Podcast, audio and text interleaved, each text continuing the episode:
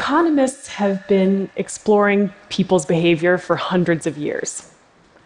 How we make decisions, how we act individually and in groups, how we exchange value.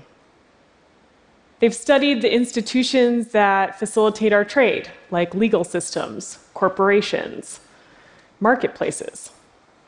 But there is a new technological institution that will fundamentally change how we exchange value, and it's called the blockchain. Now, that's a pretty bold statement, but if you take nothing else away from this talk, I actually want you to remember that while blockchain technology is relatively new, it's also a continuation of a very human story. And the story is this As humans, we find ways to lower uncertainty about one another so that we can exchange value. Now, one of the first people to really explore the idea of institutions as a tool in economics to lower our uncertainties about one another and be able to do trade was the Nobel economist Douglass North. He passed away at the end of 2015, but North pioneered what's called new institutional economics. And what he meant by institutions were really just formal rules, like a constitution, and informal constraints, like bribery. These institutions are really the grease that allow our economic wheels to function. And we can see this play out over the course of human history. If we think back to when we were hunter gatherer economies, we really just traded within our village structure. We had some informal constraints in place, but we enforced all of our trade with violence or social repercussions. As our societies grew more complex and our trade routes grew more distant, we built up more formal institutions institutions like banks for currency, governments, corporations. These institutions helped us manage our trade as the uncertainty and the complexity grew, and our personal control was much lower. Eventually, with the internet, we put these same institutions online. We built platform marketplaces like Amazon, eBay, Alibaba just faster institutions that act as middlemen to facilitate human economic activity. As Douglass North saw it, institutions are a tool to lower uncertainty so that we can connect and exchange all kinds of value in society. And I believe we are now entering a further and radical evolution of how we interact and trade.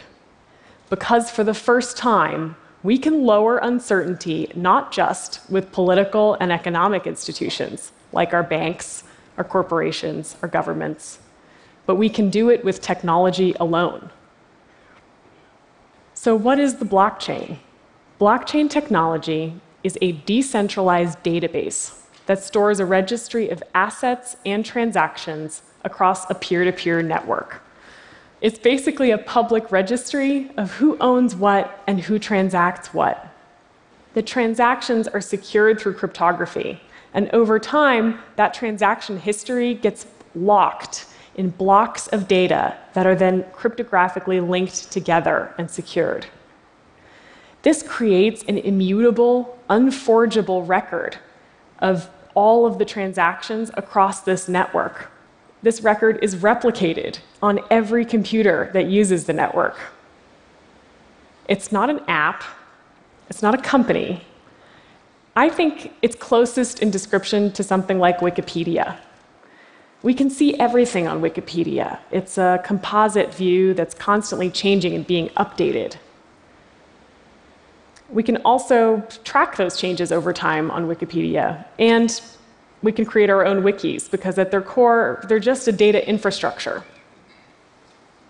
On Wikipedia, it's an open platform that stores words and images and the changes to that data over time. On the blockchain, you can think of it as an open infrastructure that stores many kinds of assets. It stores the history of custodianship, ownership, and location for assets like the digital currency Bitcoin, other digital assets like a title of ownership of IP.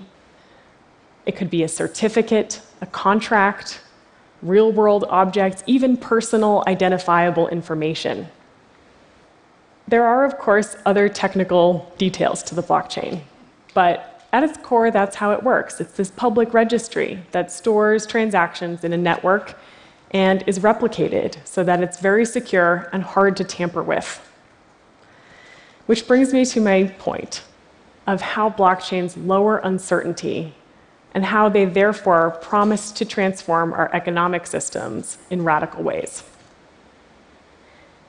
So, uncertainty is kind of a big term in economics, but I want to go through three forms of it that we face in almost all of our everyday transactions, where blockchains can play a role. We face uncertainties like not knowing who we're dealing with, not having visibility into a transaction, and not having recourse if things go wrong. So let's take the first example not knowing who we're dealing with. Say I want to buy a used smartphone on eBay. The first thing I'm going to do is look up who I'm buying from. Are they a power user? Do they have great reviews and ratings? Or do they have no profile at all? Reviews, ratings, check marks, these are the attestations about our identities that we cobble together today and use to lower uncertainty about who we're dealing with. But the problem is they're very fragmented. Think about how many profiles you have. Blockchains allow for us to create an open global platform on which to store any attestation about any individual from any source. This allows us to create a user controlled portable identity more than a profile, it means you can selectively reveal the different attributes about you that help facilitate trade or interaction. For instance, that a government issued you an ID or that you're over 21. By revealing the cryptographic proof that these details exist and are signed off on. Having this kind of portable identity around the physical world and the digital world means we can do all kinds of human trade in a totally new way. So, I've talked about how blockchains could lower uncertainty in who we're dealing with. The second uncertainty that we often face is just not having transparency into our interactions. Say you're going to send me that smartphone by mail. I want some degree of transparency. I want to know the product I bought is the same one that arrives in the mail and that there's some record for how it got to me. This is true not just for electronics like smartphones, but for many kinds of goods and data, things like medicine, luxury goods, any kind of data or product that we don't want tampered with. The problem in many companies, especially those that produce something complicated like a smartphone, is they're managing all of these different vendors across a horizontal supply chain. All of these people that go into making a product, they don't have the same database, they don't use the same infrastructure. And so it becomes really hard to see transparently a product evolve over time. Using the blockchain, we can create a shared reality across non trusting entities. By this, I mean all of these nodes in the network do not need to know each other or trust each other because they each have the ability to monitor and validate the chain for themselves. Think back to Wikipedia. It's a shared database. And even though it has multiple readers and multiple writers at the same time, it has one single truth. So we can create that using blockchains. We can create a decentralized database that has the same efficiency of a monopoly without actually creating that central authority. So, all of these vendors, all sorts of companies, can interact using the same database without trusting one another. It means for consumers, we can have a lot more transparency. As a real world object travels along, we can see its digital certificate or token move on the blockchain, adding value as it goes. This is a whole new world in terms of our visibility. So, I've talked about how blockchains can lower our uncertainties about identity and how they change what we mean about transparency in long distances and complex trades, like in a supply chain. The last uncertainty that we often face is one of the most open ended, and it's reneging. what if you don't send me the smartphone? Can I get my money back? Blockchains allow us to write code, binding contracts between individuals, and then guarantee that those contracts will bear out without a third party enforcer. So, if we look at the smartphone example, you could think about escrow. You are financing that phone, but you don't need to release the funds until you can verify that all the conditions have been met. You got the phone. I think this is one of the most exciting ways that blockchains lower our uncertainties. Because it means to some degree we can collapse institutions and their enforcement. It means a lot of human economic activity can get collateralized and automated and push a lot of human intervention to the edges, the places where information moves from the real world to the blockchain. I think what would probably floor Douglass North about this use of technology is the fact that the very thing that makes it work, the very thing that keeps the blockchain secure and verified, is our mutual distrust. So rather than all of our uncertainties slowing us down and requiring institutions like banks, our governments, our corporations, we can actually harness all of that collective uncertainty and use it to collaborate and exchange more and faster and more open. Now, I don't want you to get the impression that the blockchain is the solution to everything. Even though the media has said that it's uh, going to end world poverty, um, it's also going to solve the counterfeit drug problem and potentially save the rainforest. The truth is, this technology is in its infancy. And we're going to need to see a lot of experiments take place and probably fail before we truly understand all of the use cases for our economy. But there are tons of people working on this, from financial institutions to technology companies, startups, and universities. And one of the reasons is that it's not just an economic evolution, it's also an innovation in computer science.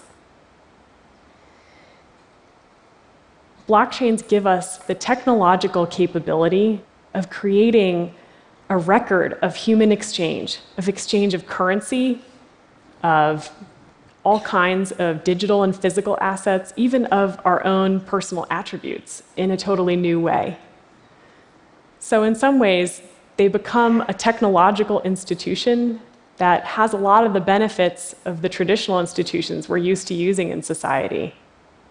But it does this in a decentralized way. It does this by converting a lot of our uncertainties into certainties.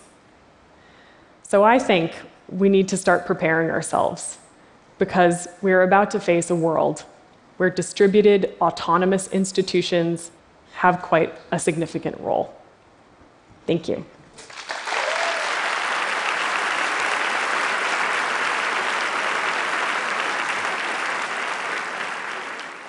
Thank you, Bettina.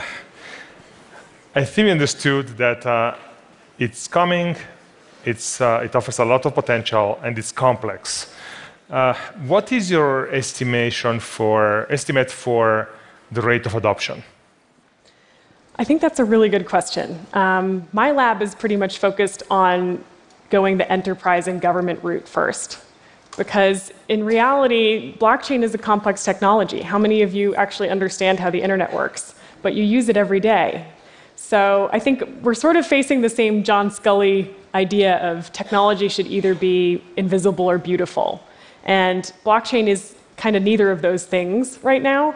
So it's better suited for um, either really early adopters who kind of get it and can tinker around, or uh, for finding those best use cases like identity or asset tracking or smart contracts that can be used at that level of an enterprise or government.